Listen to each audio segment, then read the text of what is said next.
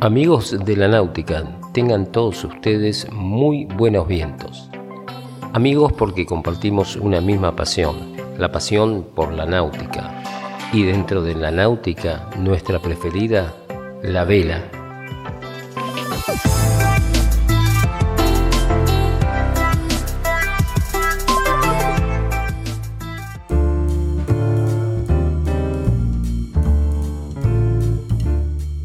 Sir Robin fue la primera persona en navegar en solitario y sin escalas alrededor del mundo entre el 14 de junio de 1968 y el 22 de abril de 1969.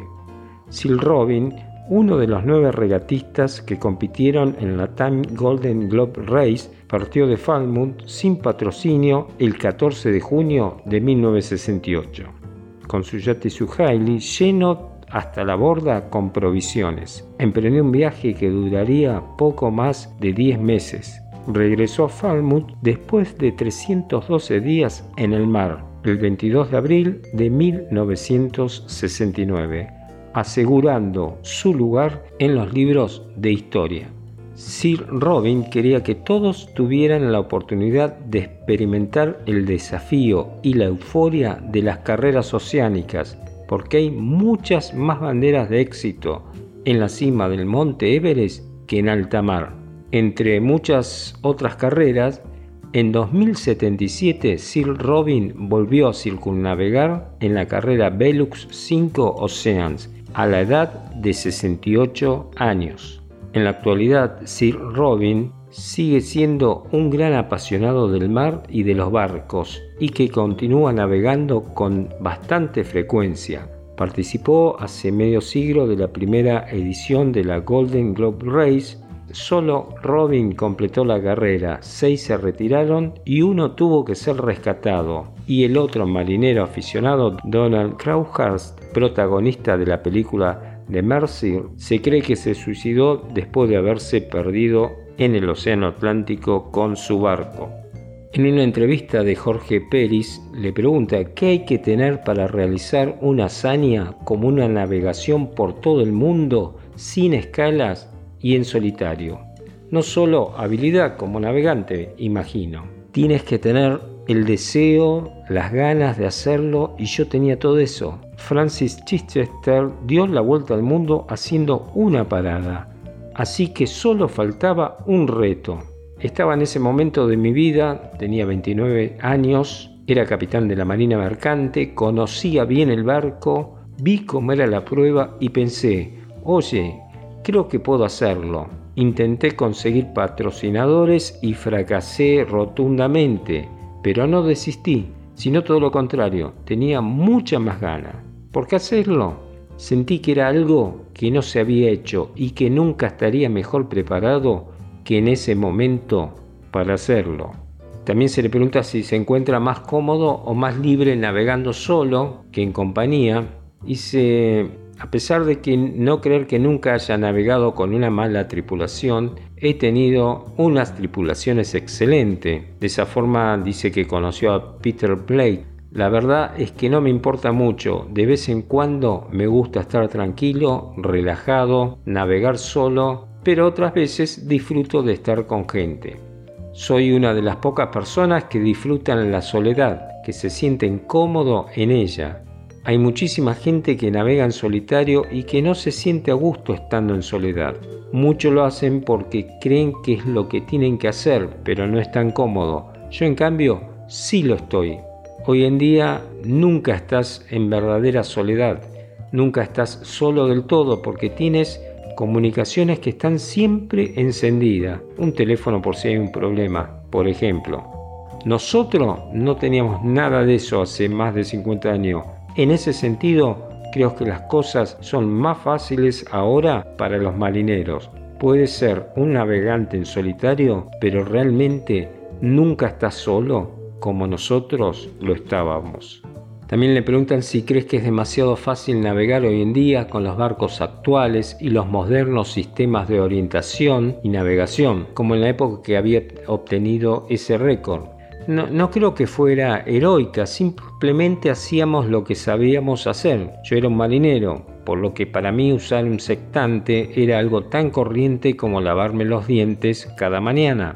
Hoy en día todo es muy diferente, se depende mucho del GPS. Ahora también depende mucho más de los patrocinadores, hay que recompensar siempre al patrocinador y eso es un problema que yo no tenía. Ahora hay que devolverle al sponsor parte del dinero que ha invertido en ti y hablamos de mucho dinero. A mí no me gusta tanto esa parte comercial. Yo salgo a navegar porque me gusta navegar. Todo ha cambiado mucho. No creo que haya cambiado ni a mejor ni a peor, simplemente es diferente, todo ha cambiado, ahora se ha perdido ese sentido de aventura que estaba tan presente cuando lo hice yo. ¿Podíamos conseguirlo? Nadie lo sabía, pero había que intentarlo. Ahora, sin embargo, sabemos que se puede conseguir. Lo único que podemos hacer es ir más rápido. Así que, en ese sentido, el desafío también es diferente. Cuando pasó 312 días navegando en solitario en la Golden Globe, le preguntan si llegó a extrañar el contacto humano y si también tuvo tiempo de aburrirse. De aburrirme, dice, no hay tiempo para el aburrimiento sobre un barco. Estás siempre ocupado. En esos días me pasaba horas y horas navegando mirando las estrellas. Ahora eso no se hace. Eso me mantuvo ocupado no olvides que también tienes que reparar el barco. Hoy en día puedes dar la vuelta al mundo en 40 días, por lo que el barco no se daña tanto. No hay tiempo para ello. Sin embargo, cuando estás 312 días en alta mar, sabes que vas a pasar mucho tiempo arreglando el barco. Es un juego diferente. No te aburres porque siempre estás ocupado. Cuando te hacías un corte y necesitabas punto, pero hacía tanto frío que no podías ni usar la aguja. Entonces lo que tenías que hacer era pegarte con las manos en la botavara, magullártelas hasta que se salieran los moretones para conseguir usarlas de nuevo y coserte. No siento que fuera algo heroico, para mí era una oportunidad. También Jorge Pérez le pregunta si un campeón como él disfruta simplemente navegando en calma por el placer de navegar o tiene que haber un componente de competición o de superación que le sirva de estímulo? Responde que las dos. Si hay una carrera que sé que va a ser buena, me presento, compito y la disfruto. En mi tiempo libre agarro el barco y me voy a navegar. Disfruto el hecho de navegar sin presión. Hace años atrás vendí mi barco de carreras y me compré uno nuevo y junto a un grupo de amigos cruzamos el Canal de la Mancha. Fue un gran fin de semana, buena compañía y buena comida. Por otra parte, en el mar me siento mucho más cómodo que en la tierra. ¿Hasta qué edad piensas seguir navegando? Y si es el caso, compitiendo. Navegaré hasta que me metan en el cajón. Amo navegar y explorar. ¿Por qué no seguir haciéndolo hasta que pueda? necesito navegar y la relajación que me da hacerlo. También se le pregunta si le, en algún momento le tiene miedo al mar. Todos los que pasamos tiempo en el mar hemos pasado momentos en los que hemos tenido miedo. A veces ves una ola gigante que viene hacia ti y piensas, mierda, podría estar muerto en pocos minutos. A mí me pasó, pero mi barco sobrevivió en otros casos no pude hacer nada. No es como cuando cambias el canal de televisión. Así que la persona que diga que no ha pasado miedo o no es humana o miente. Todos pasamos miedo. El mar puede ser en algunas oportunidades aterrador. No vamos al mar específicamente a pasar miedo, pero sabemos que si emprendemos viajes largos es algo que te puede pasar. Siempre hay que tener respeto y recelo por el mar. En 1965 fue nombrado por la reina Isabel II caballero de la corona británica. ¿Qué supuso ese nombramiento para usted? ¿Qué implica ser un Sir? Es como el don que se dice en España y Latinoamérica. Está muy bien, es un reconocimiento a todo lo que he logrado, a toda mi carrera. Sin embargo, lo mejor de todo es cuando a uno lo hacen Sir, a su mujer la hacen Lady. La persona que ha estado contigo toda la vida, la que te ha apoyado, empieza a ser conocida como Lady Knox Johnston y eso me gustó mucho más que mi propio nombramiento. Pero la gente no me llama Sir Robin, todos me llaman simplemente Robin.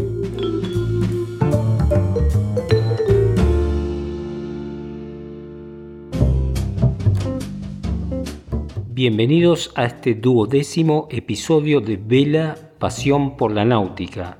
Además de los recuerdos, las noticias, los relatos, como tema principal vamos a tener la primera parte de la entrevista a una mujer de profesión psicoanalista que hace unos años decidió emprender una aventura inmensa, recorrer los mares del planeta en una embarcación que acondicionó con sus propias manos. Navegó tramos sin otra compañía que la naturaleza. Se quedó sin dinero y hasta la persiguieron unos piratas. Mientras muchos a su edad proyectan jubilarse, ella es la primer capitana argentina que dio la vuelta al mundo en un velero, el Guaira, que en quechua significa viento.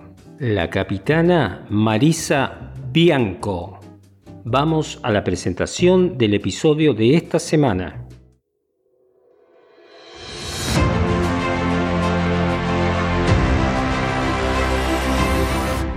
Vela. Pasión por, por la náutica. Un podcast de Jorge Conte.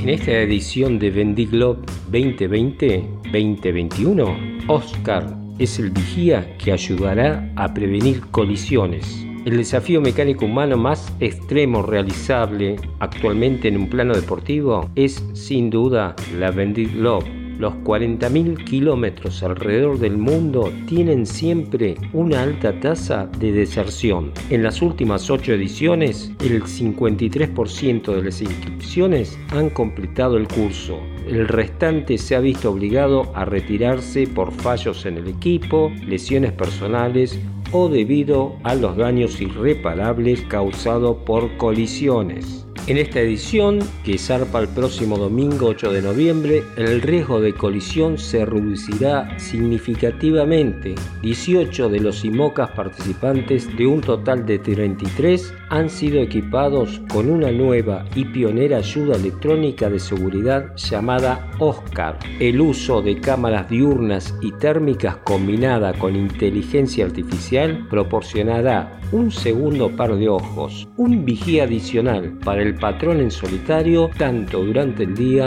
como fundamentalmente también durante la noche. El objetivo de Oscar es evitar una colisión con cualquiera de las muchas amenazas potenciales que una embarcación puede encontrar en el mar ya sea otras embarcaciones, objetos flotantes no identificados como troncos, boyas o contenedores, así como mamíferos marinos dormidos, cualquiera de los cuales podría echar fuera de la regata a cualquier patrón. En la práctica, el sistema Oscar alertará instantáneamente al patrón de cualquier peligro potencial e indica la posición de esa amenaza en una carta el patrón podrá ver y grabar las imágenes transmitidas desde las cámaras de Oscar. Este fue concebido por Rafael Biancale, un ingeniero automotriz franco-alemán, y desde entonces ha sido desarrollado por su equipo utilizando sistemas de autoaprendizaje inteligente similares a los creados originalmente para la industria del automóvil. Esta Globe será la prueba más severa para Oscar hasta la fecha. 18, como dijimos antes, de los 33 IMOCA que compiten en la vuelta en solitario al planeta han sido equipados con el último sistema Oscar. Esto comprende una caja compacta y liviana montada en el tope que contiene cámaras diurnas y nocturnas orientadas avante, conectadas al procesador de Oscar que se encuentra debajo, a su vez se conecta a cualquier tipo de pantalla.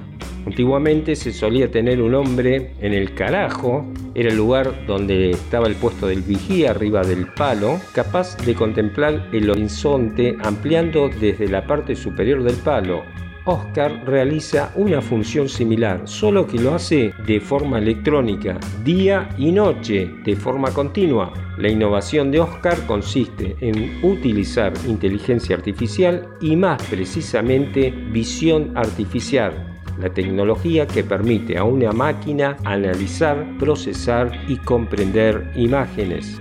Oscar está contribuyendo al desarrollo de la seguridad en el mar. Sin duda no será el sistema anticolisión perfecto, definitivo, pero es una tecnología pionera que contribuirá en gran medida al desarrollo. También mejorará con cada milla navegada, ya que como un vigía, cuanto más aprende Oscar y más experiencia gana, mejor funciona. Cada uno de estos 18 IMOCAS en los que está instalado en esta Vendée Globe brindará enormes oportunidades de aprendizaje para ajustar la base de datos que es el núcleo del aprendizaje de Oscar. Obviamente esto se extenderá a todo tipo de embarcaciones de recreo que se aventuren a la navegación en alta mar, pero también para barcos comerciales y por supuesto los numerosos barcos no tripulados que se están desarrollando actualmente en todo el mundo.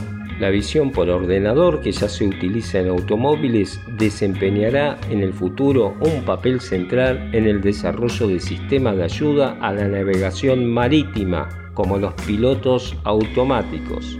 Las colisiones experimentadas por todo tipo de embarcaciones todavía ocurren con demasiada frecuencia. Un informe de la Guardia Costera de los Estados Unidos enumera 470 colisiones registradas en 2018. Estamos hablando de solo en aguas estadounidenses. Si bien es difícil cuantificar la magnitud del problema, el Centro de Documentación, Investigación y Experimentación sobre Contaminación Accidental del Agua estima que entre 10.000 y 15.000 contenedores caen de los barcos al agua cada año. Las colisiones con ballenas y otros grandes seres marinos, especies que a menudo están amenazadas, es otra causa frecuente y a menudo resulta fatal para el animal. Sin duda, la base de datos OSCAR en constante actualización ayudará a preservar la biodiversidad de nuestros océanos. Seguramente dentro de un tiempo no muy lejano todos tendremos acceso a este sistema de vigilancia.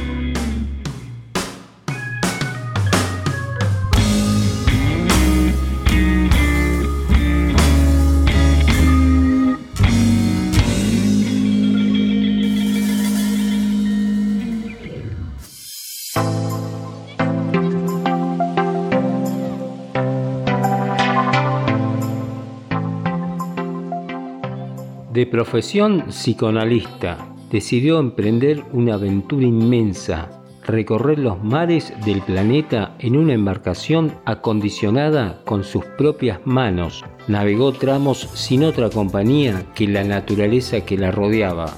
Mientras muchos a su edad proyectan jubilarse, ella es la primera capitana argentina que dio la vuelta al mundo en un velero, el Guaira, que en quechua significa viento.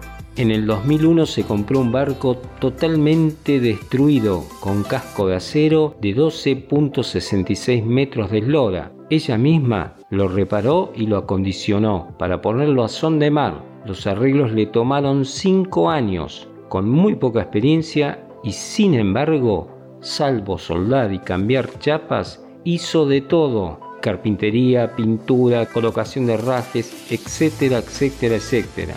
Fue tal la energía que le puso que se olvidó de pensar quién la iba a acompañar, ya que no tenía mucha experiencia en navegación oceánica escapó de un futuro cierto y premeditado y sin más fortuna que un velero con los bolsillos casi vacíos salió al mar para encontrarse con una vida que la sorprendiera, que la ayudara a detener el tiempo y a vivirlo sin prisa. Se despidió de sus hijos adultos y emprendió un viaje por el mundo.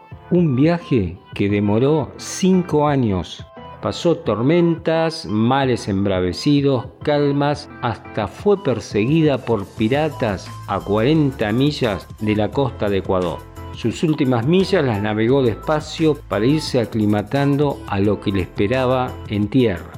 Durante estos cinco años dijo que cambió su forma de ver la vida, también cambiaron sus valores y aseguró que esa es su verdadera aventura. Ahora se ve distinta, se define como una mujer que disfruta de cada momento y que no tiene planes. Todo es más espontáneo, vivo el día a día y eso me da felicidad.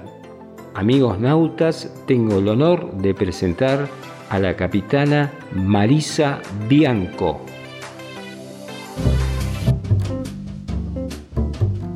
Antes que nada, te quiero agradecer de haber eh, dado esta oportunidad, ¿viste? Siempre que se trata de difundir un poco la actividad náutica y bajar los cucos respecto a ella, me parece importante. Así que te agradezco un montón y bueno, saludo a todos los que puedan estar escuchando. No, los, los agradecidos somos nosotros. Bienvenida y muchas gracias por brindarnos tu tiempo y compartir esta experiencia hermosa con nosotros. Contanos, ¿cómo surge esta idea de dar la vuelta al mundo? ¿Fue un proyecto que se fue armando sobre la marcha? ¿Un cambio radical de vida que quisiste hacer? ¿O fue un sueño postergado? Bueno, mira, eh, no es fácil de explicar porque es, un largo proceso, como te explico. Sí, me imagino. empieza esto? Empieza mm, por ahí que después de divorciarme estuve en pareja con un señor que tenía un barco y la verdad que lo empecé a disfrutar un montón, pasábamos todas las vacaciones a bordo y la cosa me empezó, me empezó a entusiasmar. Y bueno, me fui metiendo, fui leyendo un montón de libros de gente que navegaba por el mundo y un día digo, pero esto es fantástico.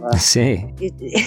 Esto, esto es lo que hay que hacer. Este, sí. y, la verdad que en, ese momento dije, ¿por qué no? O sea, los por qué no, la verdad que si haces una lista eran muchísimos, pero el por qué sí era porque quiero, ¿viste? La verdad es que porque lo siento, porque tengo muchísimas ganas de hacerlo. Y bueno, a partir de ahí em, empecé, ¿viste? dije, bueno, todo sueño empieza dando el primer paso, así que me anoté el curso de timoneles. Qué bueno, qué bueno. y bueno, hice el curso de timoneles, al año siguiente hice el de patrón, después hice el de piloto, y cuando estaba cursando el de piloto, ahí dije, bueno, ahora voy a comprar el barco. Claro. Y, y así fue. Todo esto que me estás contando, ¿fue en el sur o en Buenos Aires? En Buenos Aires, en, Buenos, Aires. Bien. Toda mi vida viví en Buenos Aires. Fue después de navegar y haber cambiado totalmente de vida y de visión, sí. Eh, decidí que Buenos Aires ya no me cerraba y, me vine al sur. Está bueno, está bueno. Toda la vida la transcurrí, la transcurrí en Buenos Aires. Había leído que habías empezado navegando un snipe, eh, pero pensé que era cuando eras chico. Un snipe en Buenos Aires, en... con mi, con mi marido. Ah, bien. Cuando llegamos, nosotros nos casamos y vivimos en Vietnam dos años y después vinimos a Buenos Aires. Y la verdad que en Buenos Aires los fines de semana, si no te vas al río, no tenés a dónde ir. No, no, sí. Y, habíamos comprado un, un snipe, un velerito chiquito. Sí, sí, sí, yo tuve uno y son fabulosos. sí, bueno, pero nosotros no éramos muy cancheros y la verdad que estábamos más en el agua que arriba del barco. y además yo estaba embarazada y yo tengo cinco pibes, así que toda esa primera etapa estaba muy pendiente de mis hijos, de mi familia, de mi profesión y como que esa, esa ese primer contacto con la vela no me copó, no, viste, no, no llegó, no me, no me sentí involucrada. Totalmente. Salíamos, después compramos un velero más grande, íbamos a Colonia, volvíamos yo lo disfrutaba, pero no como algo mío personal, ¿viste? Se, claro. Se, me hizo carne mucho más adelante, cuando ya mis hijos estaban grandes, ¿viste? Ya eh, otra etapa de la vida. Claro, pero no era tu proyecto. Perfecto. Pero ahora vos hiciste los tres cursos de timonel, de patrón y el de piloto y ya enseguida compraste un barco y ya casi emprendiste el viaje. O sea que eh, prácticamente tu experiencia fue relativamente poca. Totalmente, totalmente. Todo el mundo me decía cómo te vas a ir si no tenés experiencia, porque la verdad que yo experiencia de navegación tenía muy poca, por lo menos de navegar sola, siempre había navegado con mi pareja, ¿viste? Sí, sí, sí. Y, lo que yo pensé, si yo mm, me quedo a juntar este experiencia, no va a salir nunca. Claro. Y más a la edad que tenía, yo cuando salí tenía 59 años. Claro. si sigo esperando, voy a ser una vieja chota y voy a poder subir una vela. Exacto. Entonces este, dije, bueno, la experiencia la voy a hacer andando y eso es lo que hice finalmente, ¿viste? Por eso para salir eh, quería salir con alguien que, que me diera garantías, que fuera un buen navegante. Claro y, que, y bueno, y dije, voy a ir aprendiendo sobre la marcha, lo que me falta. Y bueno, después de un año de navegación, ahí sí ya me largué sin, tranquila, sola, viste, sin problemas, pero sí necesitaba ese empujón para salir, tener a alguien que me acompañe. Realmente hay que ser muy valiente, te felicito por la valentía. Mira, la, valentía, creo yo, que si hay algo de valiente en todo esto, es, en tomar la decisión. O sea, lo, más difícil es tomar la decisión, de golpe dejar de trabajar, o sea, eh, eh, cambiar totalmente un montón de cosas que siempre fueron como mojones, que vos decís eso hay que cuidarlo, no se puede perder, la casa, el trabajo, todo, eso que, nos han inculcado, viste, es que es muy indispensable. Sí dejar eso y, cambiar de óptica, para mí eso es lo más difícil, porque vos te jugás y realmente no estás seguro. O sea, yo sabía que lo quería hacer, pero eh, también tenés una duda, ¿viste? Si será eso realmente, uno siempre está a la búsqueda de algo y será que voy a encontrar ahí lo que estoy buscando, ¿viste? Siempre alguna duda tenés. Sí, seguro, pero bueno, y ahí te compraste directamente, empezaste con el, con el barco de acero, Tal cual, yo el barco lo compré para eso, o sea, lo, compré para irme a navegar. Por eso busqué un barco que fuera grande. Yo tenía la idea fija, quería un barco más o menos de 38, 40 pies. esa era mi, mi fantasía Sí. Y, que fuera fuerte, ¿viste? Que se bancara lo que venga. Digo, que el barco se banque lo que venga, que la limitación, cualquier cosa la ponga yo porque no me animo, pero, pero no porque el barco no pueda. Perfecto. Y, así fue que sí, que compré el, el Supermeteor, que desde ya cuando lo compré era lo que yo podía comprar y estaba hecho pelota. Sí, sí, sí. Eh, eh, realmente estaba en un estado lamentable. Todo el mundo pensó que yo estaba más loca que una cabra cuando ese barco. Sí. Me llevó nada menos que cinco años arreglarlo. Claro. Poco porque mm, por los recursos económicos que hacen falta, viste, si bien yo había previsto que iba a tener que gastar para arreglarlo cuando lo compré, sí. pero siempre, siempre eso se multiplica por un montón. Cuando, sí, sí, Cuando yo vi al Guaira, te digo, yo me enamoré cuando lo vi, estaba destruido, estaba sí. caminaba por la cubierta y hacía cric cric, pero yo lo vi y dije, este va a ser mi barco. Y es más, cuando me bajé, me acuerdo la primera vez que lo fui a ver, sí. dentro mío le dije, Guaira, yo te voy a hacer navegar, porque parecía que no iba a poder navegar nunca más. Mirá, mirá qué bueno. Que bueno, son esas cosas, viste, que uno con los barcos eh, genera un vínculo muy especial. Obviamente. De entrada. Obviamente, se genera un vínculo así. Y aparte, eh, todo lo que arreglaste del barco lo hiciste vos, prácticamente vos sola, sin ayuda, ¿no? Mira, aprendí un montón, la, la verdad es que sí, aprendí todo, porque yo de barcos sabía bastante poco, viste. ustedes. Sí. Y, bueno, y vas aprendiendo, padeciendo también, viste, de los errores, te equivocas un montón, te volvés a empezar, eh, ni te digo a las estadías en el varadero, que todo el mundo opina y que vos no sabés, viste, sí, sí, a, sí. a quién le tenés que hacer caso. Sí, sí, sí. Pero bueno, la verdad es que cuando yo salí, después de cinco años, yo conocí hasta el último tornillo de mi barco. Claro, es la mejor manera de conocer el barco, eh, desarmándolo, armándolo, arreglándolo ¿viste? Porque Te da mucha seguridad. Totalmente, porque Si, si algo se rompe, vos sabés por dónde pasa el cable, por dónde la manguera, eh, entendés que puede haberse aflojado. Si, si estás en. A mí me ha pasado navegar en barcos ajenos. Sí. Y, y de golpe, pues no, no tenés ni idea por dónde viene. Está haciendo agua y no sabés por dónde. ¿Por dónde? tu barco. Exacto. Es la única forma de conocerlo bien a fondo. Supuesto. Y lo que no sabés, llamás a alguien que sepa, pero miráslo estás ahí mirando, exacto. Viste, yo a veces le decía, ahora déjame hacerlo a mí, viste, cuando ya había cambiado el filtro, yo ahora déjame que lo cambie yo. Claro, porque cuando estés en alta mar eh, no va a haber nadie que te pueda ayudar, tenés que estar vos y, arreglarte. totalmente consciente, yo tengo que ser independiente, viste, y poder arreglarme las, no voy a tener el mecánico para llamar o, viste, es alguien que me venga a surcir la vela, así que hay que aprender. Aprendí antes de salir, lo fui aprendiendo sobre la marcha. Sobre la marcha. Vos sabés que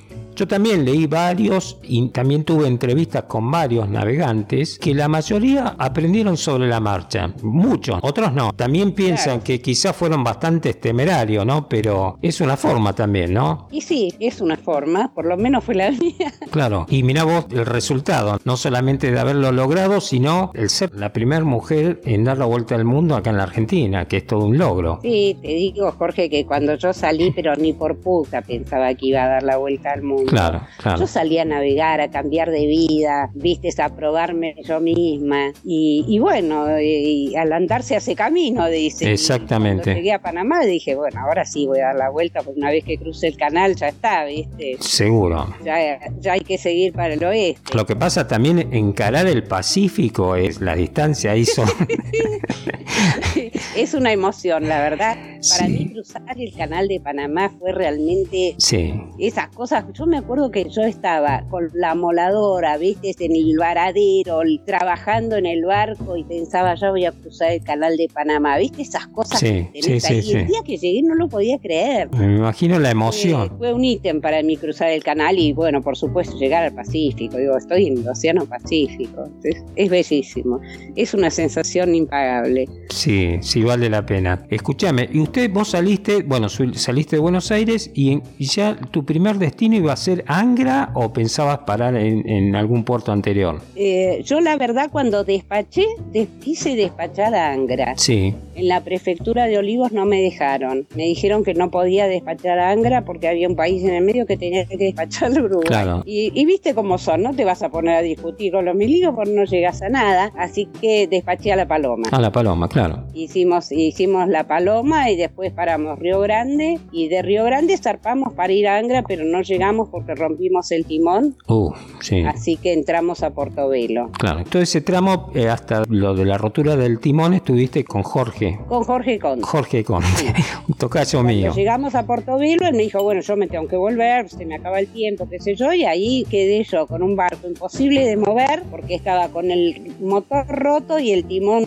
roto en Portobelo y la sorpresa era que entramos en un club que era el Yate Club de Portobelo. Sí. Resultó ser carísimo. Oh, sí.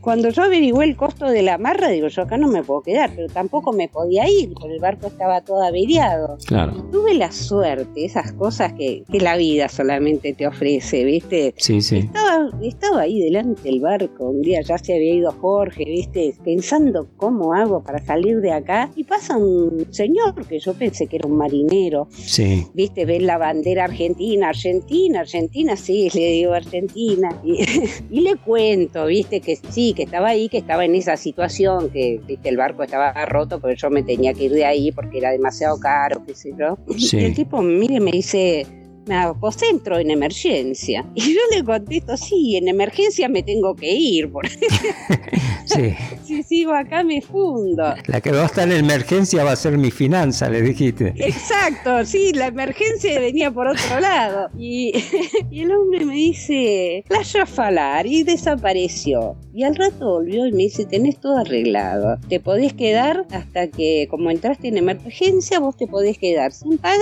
hasta que arregles el barco. El día que arregles el barco, eso sí, te tenés que ir.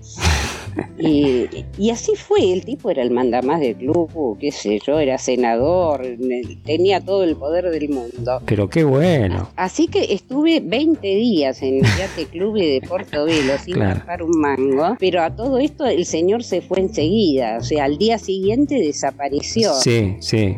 Y, yo, viste, pasaban los días entre que conseguí el mecánico, los buzos que me sacaron el timón porque no podía levantar el barco, qué sé yo. Uh. El tiempo pasó, viste. Claro, claro, una claro. cosa es que me dejen dos, tres días y otra cosa es que yo me quede 20. Y no sabía cómo hacer para resolver esta situación. Sí. Entonces digo, yo, yo voy a hacer una cosa. ¿Sabes lo que hice? escribí una carta de agradecimiento a la, comisión directiva del club, eh, ensalzando la solidaridad del mar y todas esas cosas de los dos países que nos amamos tanto, qué sé yo, y nadie se atrevió a cobrarme nada, así que así, así partí. Le ganaste de mano, qué bueno, qué bueno. Y yo tenía miedo que al último momento me presentaran una factura impagable. Claro, claro, claro. Que tenés que dejar el barco prácticamente porque decís que hago. Sí, más o menos, más o menos. Pero bueno, la verdad es que tuve una suerte bárbara, no, no, no solo porque no tuve que pagar, sino porque me pusieron a disposición este mecánico, buzos, eh, realmente, viste, un lugar nuevo que vos no conocés, no Sí, sí. a quién dirigirte. La verdad, un amor todos. Qué y bueno. a partir de ahí, viste, aprendí que esto es bastante normal en la vida marinera, Total. en la vida del navegante. Vos Exacto. llegás a puerto y siempre alguien te va a dar una mano, no hace falta ni pedirla. Lo mismo vas a hacer vos, por supuesto, con los otros navegantes. Eh, nace, nace como del alma, ¿viste? No, hay una solidaridad con la gente de mar, eh, sobre todo los que van viajando así, los que están haciendo grandes recorridos, porque saben lo que es. Es como, es realmente, es difícil de explicar, ¿no? Pero es realmente como, como una hermandad, como una... Sí, eh, vos te encontrás hablando con alguien que es la primera vez que lo viste y por ahí contando cosas muy íntimas, muy profundas eh, y, y se da espontáneamente y yo creo que porque compartimos la misma pasión o las mismas experiencias, anda a saber. están en la misma sintonía que uno, en la misma frecuencia, están vibrando, entonces obviamente se crea una comunión ahí. Se, se crea algo, algo especial. Sí, algo sí. También el hecho que vos llegás a un lugar y haces siempre amistades, pero amistades verdaderas. Y, y sabés que, que te vas a tener que despedir, ¿viste? O sea, es como que querés, querés dar todo de vos y recibir lo más que puedas del otro pa- para llevártelo, qué sé yo, es, es raro. Viste que Vito Duma decía que no se te caliente en tu mano la mano de un amigo, viste, porque después la despedida es feísimo. Es, Es- es que es así, siempre son, siempre te vas con tristeza, porque te vas con tristeza por lo que dejas y con entusiasmo porque vas a descubrir algo nuevo. Sí, pero también Sí, la sí, posibilidad, cabe la posibilidad de reencontrarse en alguna otra parte del mundo. Sí, a mí me ha pasado, a mí me ha pasado cosas bellísimas, viste, de reencontrarme, por ejemplo, cuando llegué a Sudáfrica. Claro. Cuando llegué a Sudáfrica, amarro el barco, qué sé yo, y del barco de al lado me dice, eh, you are Marisa. Digo, sí, vos quién sos, ¿viste? Claro.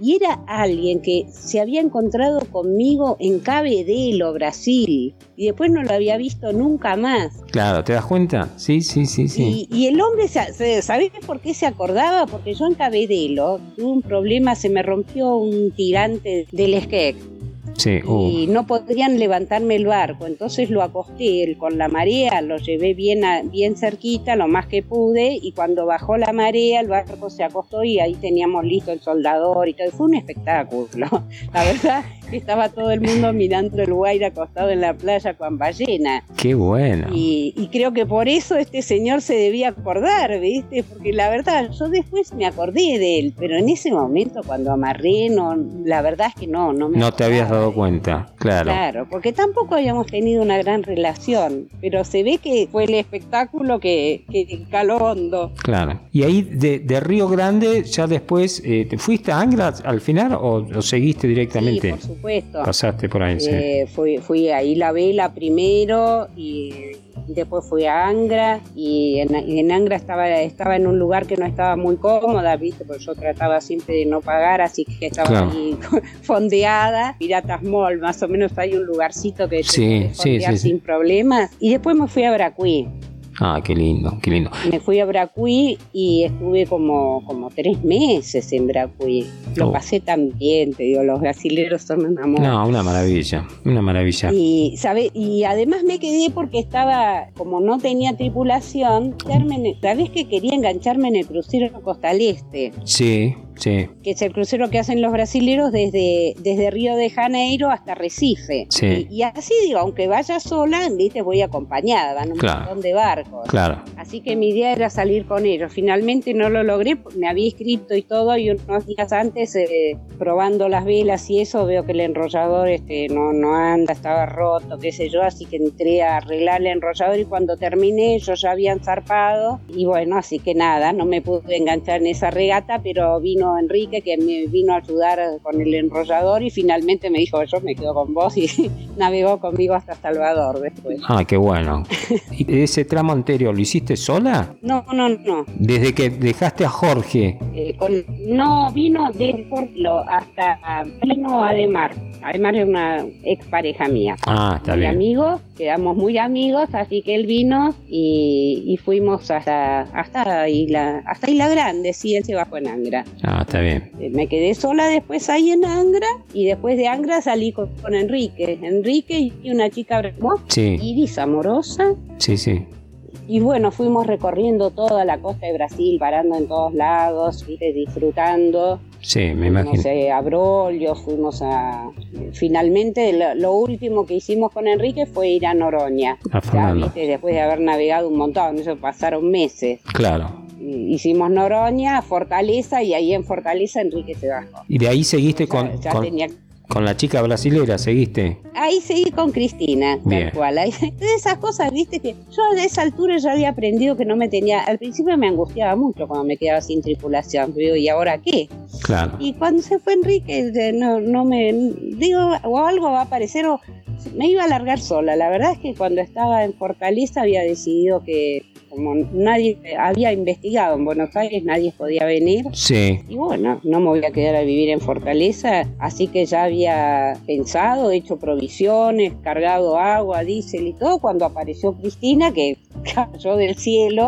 Es increíble, se enteró por unos amigos brasileros que nos habíamos encontrado en los puertos que yo estaba zarpando y se tomó un avión y se vino. Pero qué bueno, qué bueno. Y, me dijo, vos, vos me aceita. Y yo, Cristina, digo, si vos te animás, yo te esto. Pero qué maravilla. Y, y, vos sabés que Cristina no, no tenía mucha experiencia en navegación. Había, había navegado siempre como tripulante en algún barco, pero no tenía gran experiencia. Y la verdad que cuando se bajó del mío creo que tenía muchísima. Porque ella vino, vino conmigo hasta Trinidad.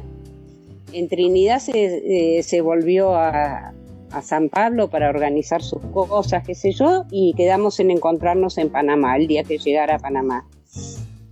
Nos, nos, encontramos efectivamente en Panamá y ella vino conmigo hasta las Marquesas. Pero qué maravilla, qué maravilla. Así que sí, la verdad que sí. Y creo que aprendió un montón. Va, aprendimos juntas. Totalmente, sí. Y es necesario tener a alguien que te ayude, tenés que amarrar, tenés que hacer. Es un barco, el Guaira es un barco grande, convengamos es un barco grande, pero yo lo preparé para poder navegarlo sola. ¿eh? He navegado unas cuantas millas sola. Sí, sí, la verdad que está yo le había puesto una reducción en arriba del mástil, por ejemplo, para poder levantarla mayor sin tanto esfuerzo. La había pensado bien, siempre ponía retenida, ¿viste? Claro. No te olvides que yo navegué con un montón de tripulantes que no tenían la más puta idea de navegar. Claro, después, Después de, Enrique que se fue, ¿viste? Los que subieron después, casi nadie sabía navegar. Fue una escuela de vela lo tuyo prácticamente. Lo tenía todo, lo tenía bien, claro, es que lo tenía bien organizado, mentalizado como para hacer las cosas yo sola, ¿viste? Y es más, como siempre mi gran fantasma era que se le cayera algún tripulante al agua. Ese para mí era, era realmente era un fantasma, ¿viste? Porque no quería llegar a esa situación. Así que siempre que hacer alguna maniobra encubierta, pero siempre iba yo. Claro. aunque hubiera que sostener el timón, le decía, mira, ten y voy a la probar. Y, por supuesto siempre con arnés y eso. Sí, totalmente. ¿Con Cristina fue la que tuviste ese problemita con los piratas? ¿Puede ser? sí, sí, Cristina. Cristina se portó de 10. Sí, con ella lo pasamos, con ella lo pasamos. ¿Qué, qué sentiste? Yo no sé. No, no te puedo. Creo que fue lo más estresante que pasé en todo, en todo el viaje. Pero me imagino. Más estresante que una tormenta fea. Porque la tormenta es la naturaleza, ¿viste? Vos te batís contra la naturaleza y es diferente. Eh, sos parte de la naturaleza. Hay, algo que, que, te hace que no te asuste tanto. Pero la gente, la gente eh, amenazante, ¿viste? Y vos sentirte tan indefensa porque pero seguro no teníamos ninguna defensa, o sea, estábamos a la merced de esta gente.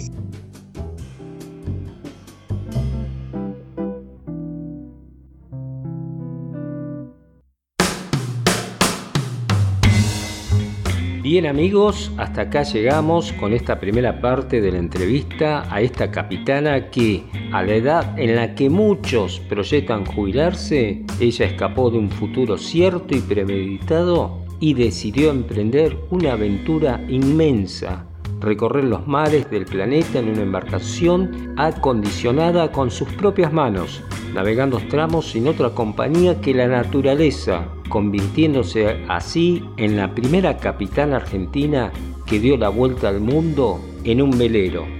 La segunda parte de esta entrevista y el desenlace de este encuentro con los piratas en el próximo episodio de Vela, Pasión por la Náutica.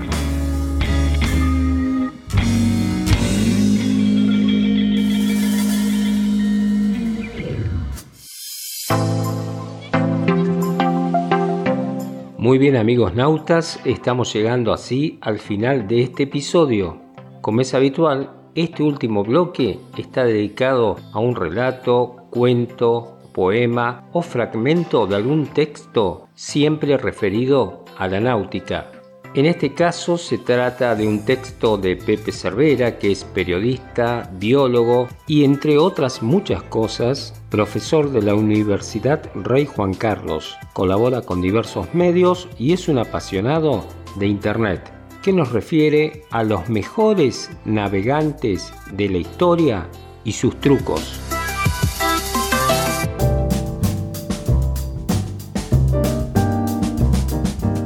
En el Pacífico, las distancias son inmensas, aterradoras. Entre una isla y la siguiente puede haber desde 50 millas, 100, 500, 1000. Y fallar no es una buena idea. Una isla es un blanco muy, muy pequeño en la inmensidad del mar y no encontrarla significa morir. Tan grandes son las distancias que en la Segunda Guerra Mundial los estadounidenses usaban aviones y barcos diferentes para la guerra en este océano. Más grandes, menos ágiles, pero con mucha reserva de combustible. Y sin embargo, a lo largo de los últimos tres milenios, un grupo de personas con probable origen en el sudeste asiático fueron colonizando prácticamente todas las islas del Pacífico incluyendo las más remotas de la Polinesia, navegando en canoas de remos y sin brújulas, mapas o ningún tipo de instrumento astronómico. Es la más increíble hazaña de navegación de la historia humana hasta el momento. Su principal sistema para encontrar los diminutos puntos en el océano tras días y días de navegación a ciegas era la memoria. Según un refrán polinesio, es fácil descubrir quién es el navegante. Solo hay que buscar al que tiene los ojos rojos. Porque para poder llevar a cabo estos prodigios de navegación, el piloto principal, que a menudo guiaba toda una escuadra de decenas de canoas, no podía olvidar nada de lo sucedido en el viaje, ni de día ni de noche, lo cual significaba no dormir, y también conocer el cielo como la palma de su mano y reconocer patrones en el oleaje el mar abierto. Una manera completamente diferente de navegar a la que conocemos hoy, pero muy eficaz.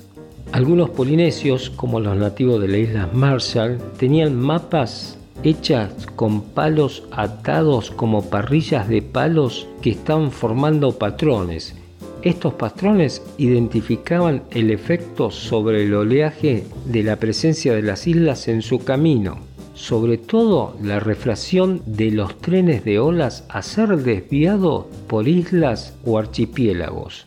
Los nativos de las Marshall reconocían cuatro tipos de patrones en el oleaje que sus pilotos eran capaces de reconocer muchas veces tumbándose para ello en el suelo de las canoas eran capaces de usar los cambios en sus interacciones para orientarse.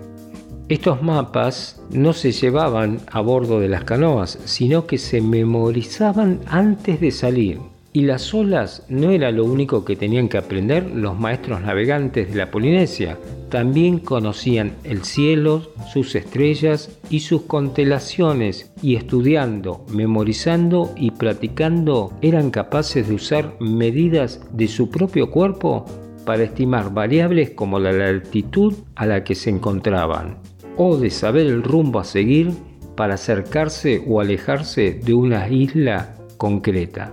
Pero todo servía para alcanzar el objetivo. Nubes, corrientes, presencia de animales, la interacción de vientos y oleaje. Cualquier dato servía para alimentar la computadora entre las orejas del piloto y todo debía ser memorizado extensamente y con la certeza de que en el más literal de los sentidos, la vida del navegante y la de aquellos a quien guiaban estaba en juego, porque el castigo por fallar era perderse en las inmensidades estériles del océano y la muerte. A pesar de lo cual, los polinesios navegaron y colonizaron casi hasta el último rincón del océano en canoa, una hazaña de la que los humanos debemos estar sumamente orgullosos. Del periodista y biólogo Pepe Cervera.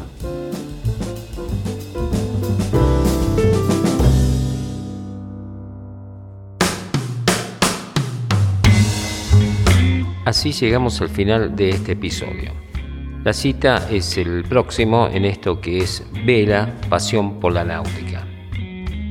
Los saludo como se saludan todos los que compartimos esta pasión con un muy buenos vientos y excelente travesía.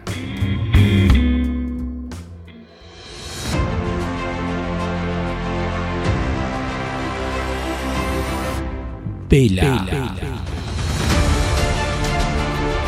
Pasión por, la náutica. Un podcast de Jorge Conte.